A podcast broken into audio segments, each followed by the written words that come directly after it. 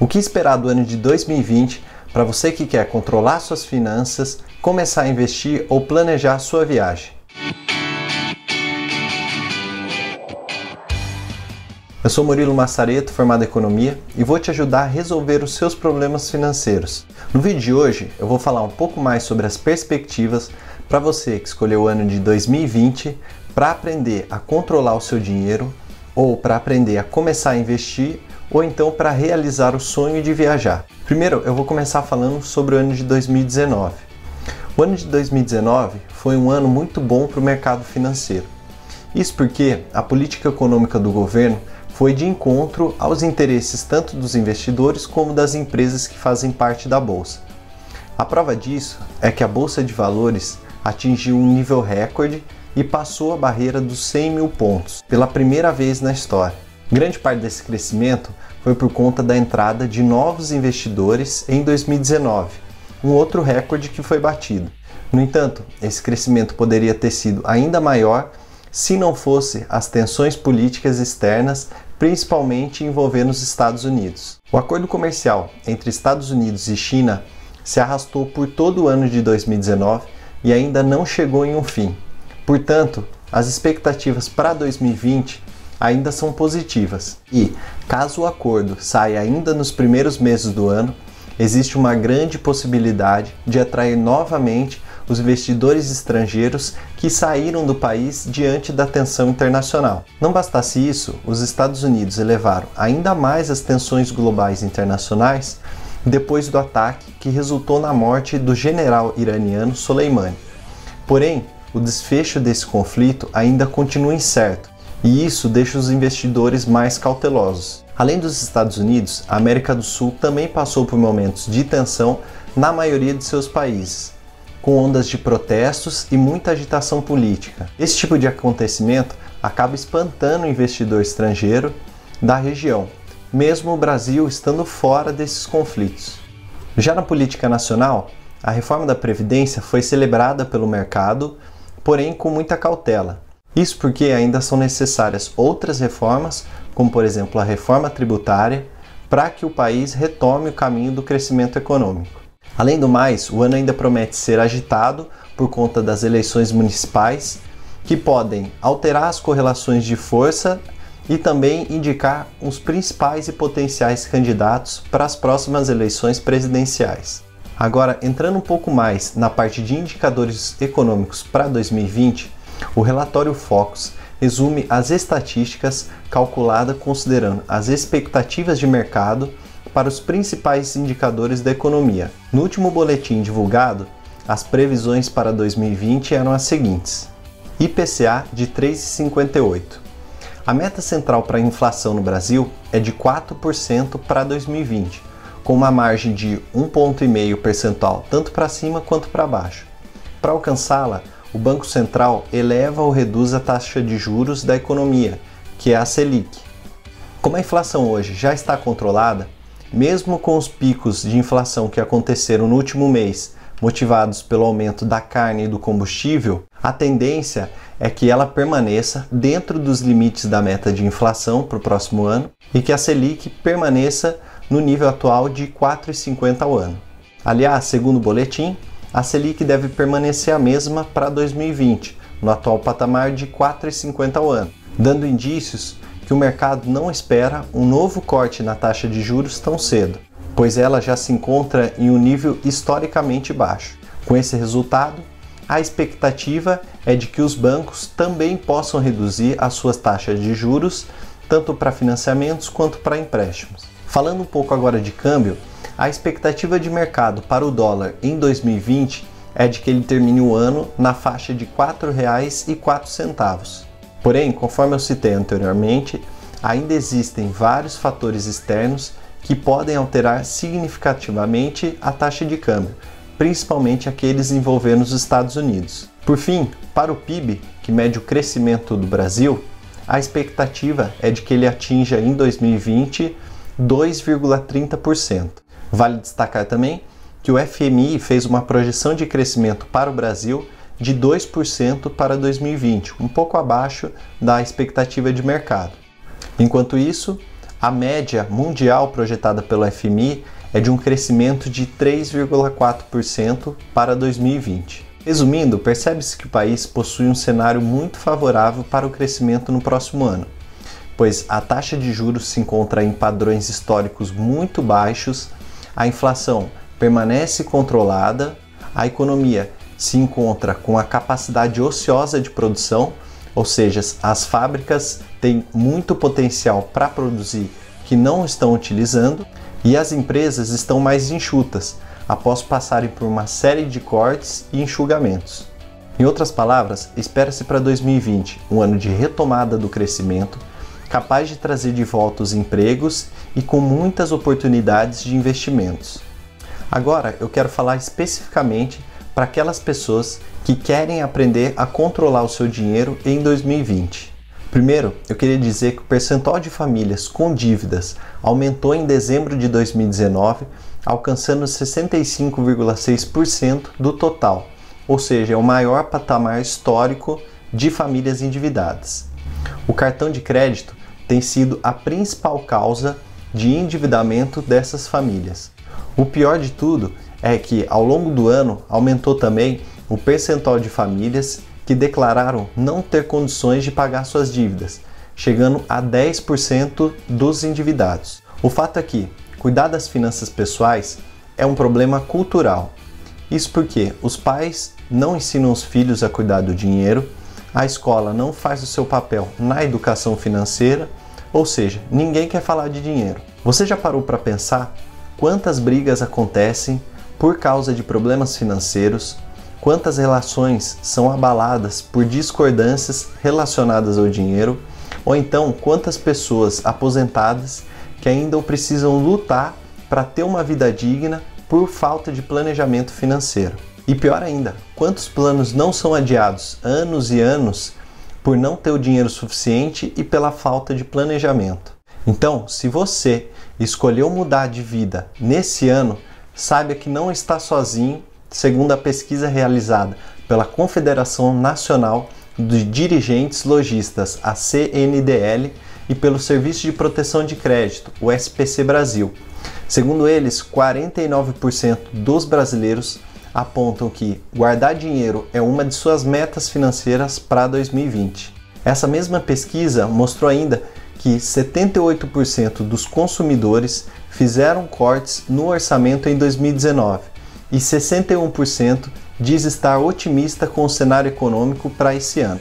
E esse otimismo não é à toa, porque os indicadores econômicos acompanham essas expectativas. Em 2019, atingimos o menor nível da história da taxa básica de juros da economia brasileira, a chamada taxa Selic, chegando a 4,5% ao ano. A taxa Selic baixa e sem perspectivas de subir no curto prazo é uma excelente notícia para quem quer controlar o dinheiro. Primeiro, porque mostra um sinal de que a inflação está controlada, o que ajuda tanto no planejamento e previsão de despesas, e segundo, que essa taxa é usada como referência pelos bancos para definirem as suas taxas de juros para empréstimos e financiamentos para pessoas e empresas. Isso significa que, se a taxa Selic cai, os juros dos bancos também devem cair. Como eu falei antes, segundo o boletim Focus elaborado pelo Banco Central com as expectativas de mercado, a previsão é de que a Selic termine o ano de 2020 na mesma faixa que começou esse ano, em 4,5% ao ano. Portanto, se você tem dívidas, financiamentos ou parcelamentos com algum banco ou alguma financeira, essa é uma excelente oportunidade para aproveitar o crédito mais barato e renegociar suas dívidas pagando um juro muito mais baixo. Isso também serve para aqueles que começaram o ano no vermelho e precisam de um fôlego para pagar as contas de início de ano, pois podem pegar um empréstimo com juros muito baixos.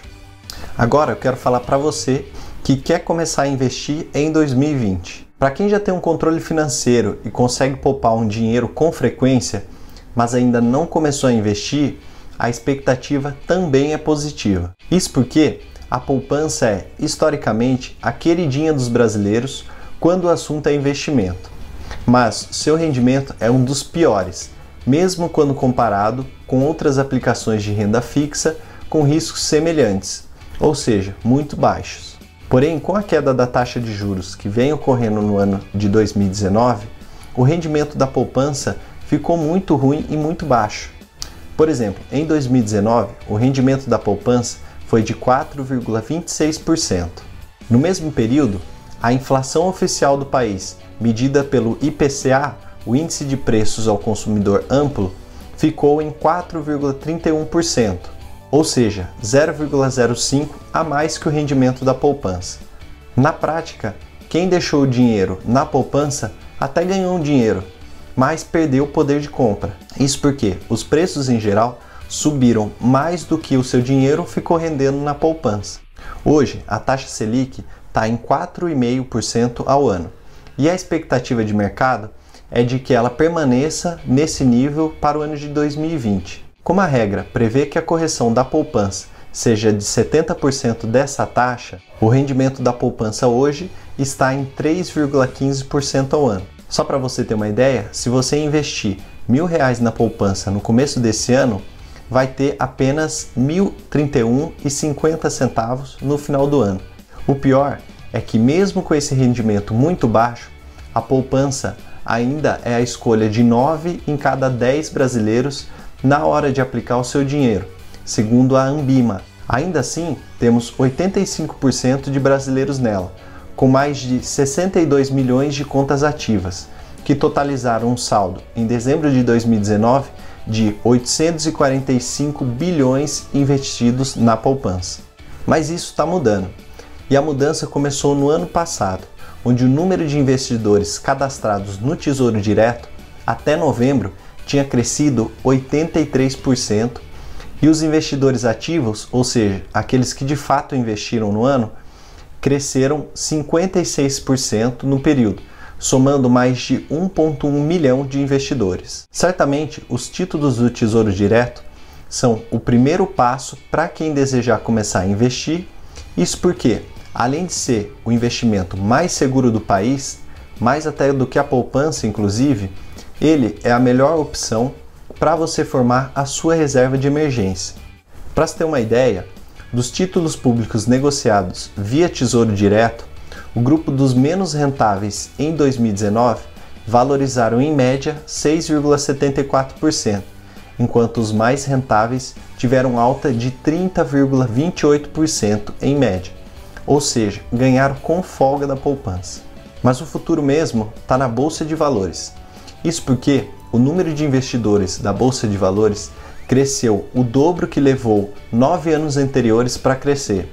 O ano fechou com mais de 1 milhão e 600 mil investidores, pessoas físicas, um recorde histórico. Isso porque agora o investidor precisa sair da zona de conforto que a poupança e os investimentos de renda fixa traziam alguns anos atrás para poderem conseguir um bom rendimento. Ainda assim, esse número de investidores representa somente meio por cento da população brasileira.